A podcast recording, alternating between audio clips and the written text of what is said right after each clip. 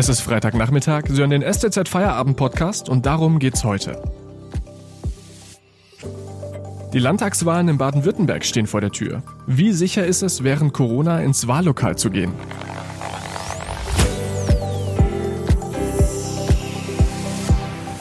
Am Mikrofon ist Felix Ogrisek. Hallo.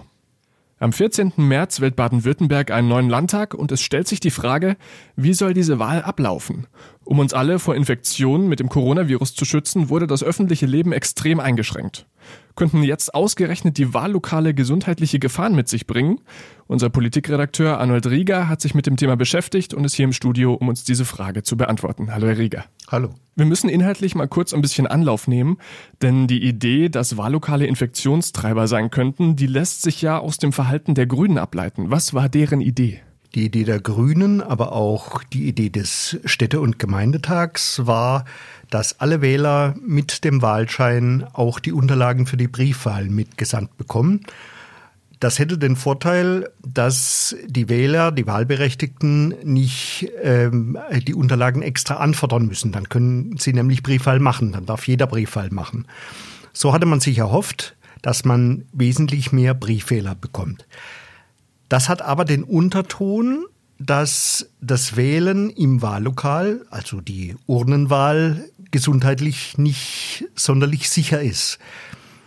Es ist sicherlich nicht zu 100 Prozent sicher, aber bei meinen Recherchen hat sich jetzt nicht erharten lassen, dass da eine erhebliche Gesundheitsgefahr besteht. Und jetzt könnte man ja den Eindruck äh, bekommen, es, man sei schon mitten im Wahlkampf, äh, denn die CDU-Kultusministerin Susanne Eisenmann hat ja immer wieder mit der Schulpolitik äh, quergeschossen. Wollen die Grünen jetzt mit der Briefwahl so schnell wie möglich, so früh wie möglich viele Stimmen zu sich holen, bevor Eisenmann weiter am Stuhl von Winfried Kretschmann sägt? Das glaube ich nicht. Ich glaube, wahltaktische Überlegungen wären da fehl am Platz und wären auch ähm, ein, ein, ein Schuss völlig in den Nebel. Man weiß ja überhaupt nicht, wie der Wähler, wie der Briefwähler sich verhält. Da gibt es unterschiedliche Theorien.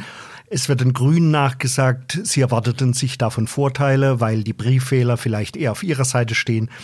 Man kann aber auch ähm, den älteren Wählern nachsagen, dass sie, äh, gerade wenn es draußen kalt oder ungemütlich ist, lieber zu Hause bleiben und äh, dann wählen und die ältere Wähler, die älteren Wähler vielleicht die CDU bevorzugen. Also da gibt es unterschiedliche Theorien und Vorstellungen. Ich halte davon nichts.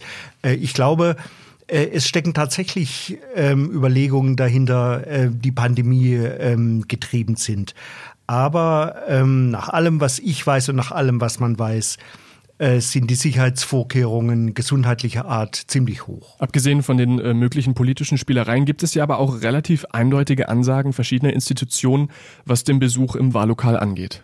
Ja, das Innenministerium, äh, das äh, sozusagen die oberste äh, Behörde ist, sagt, es haben im vergangenen Jahr Dutzende Bürgermeisterwahlen stattgefunden, unter anderem in der Landeshauptstadt Stuttgart.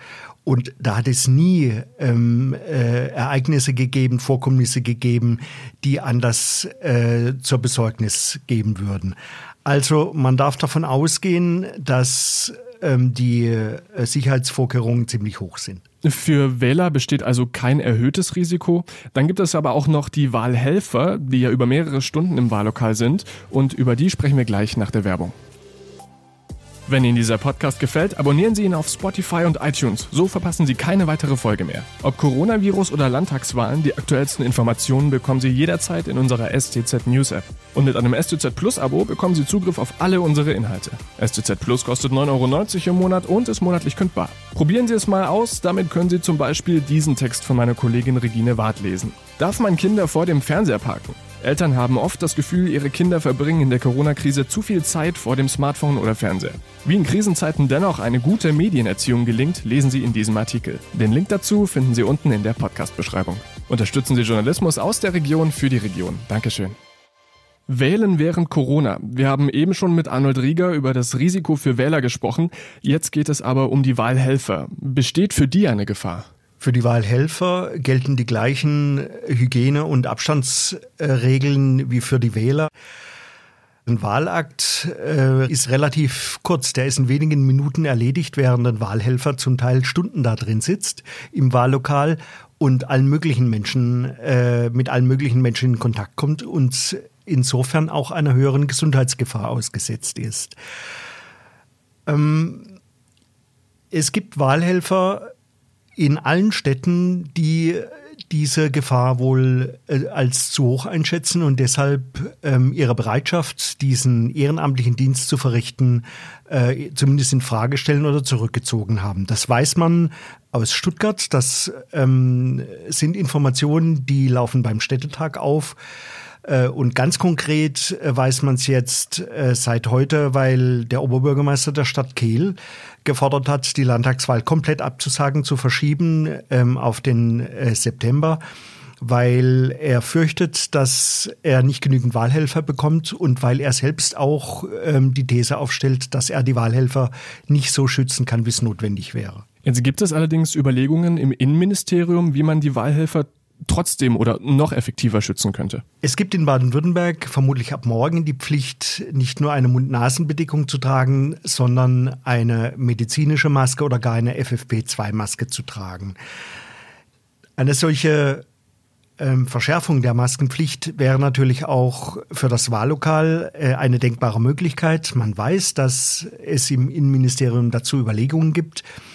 Nur äh, solche Vorschriften müssten dann in die am 14. März, also dem Datum der Landtagswahl, geltende Corona-Verordnung äh, Eingang finden. Da diese Corona-Verordnungen immer wieder fortgeschrieben werden, äh, muss man also mal abwarten und schauen, ob dann tatsächlich eine solche verschärfte Maskenpflicht Eingang findet. Ihre Einschätzung, was glauben Sie denn, auf welche Situation es am Ende hinauslaufen wird bei den Landtagswahlen? Ich denke, dass äh, es äh, bei der Urnwahl bleibt, also bei der Möglichkeit, äh, ins Wahllokal zu gehen, denn ähm, auch die Forderung der Grünen oder des Städtetags umzusetzen würde ja bedeuten, man müsste das Wahlgesetz ändern. Äh, bis äh, zur Landtagswahl äh, ist da keine Zeit mehr, um so eine Gesetzesänderung auf den Weg zu bringen. Ich denke auch, dass man sich äh, von Seiten äh, des Staates, der Behörden äh, auf so eine Maskenpflicht verständigt, ähm, also auf eine verschärfte Maskenpflicht im Wahllokal und dass damit das ähm, Risiko, sich äh, anzustecken im Wahllokal, relativ gering ist. Nicht höher zumindest, als wenn man einkaufen geht oder äh, an sonstige Orte, wo man Menschen trifft. Haben Sie für sich schon eine Lösung gefunden? Briefwahl oder Urnengang? Ich bin ein überzeugter ähm, äh, Präsenzwähler. Ähm, ich äh, finde den Akt, ähm, zusammen mit anderen wählen zu gehen, sich zu treffen vor dem Wahllokal, im Wahllokal, ähm, etwas Schönes und das genieße ich jedes Mal. Dankeschön, Arnold Rieger aus dem Politikressort der Stuttgarter Zeitung. Und das war der STZ Feierabend Podcast am Freitag. Ich wünsche Ihnen jetzt einen schönen Feierabend, ein erholsames Wochenende. Bleiben Sie gesund, machen Sie es gut und tschüss.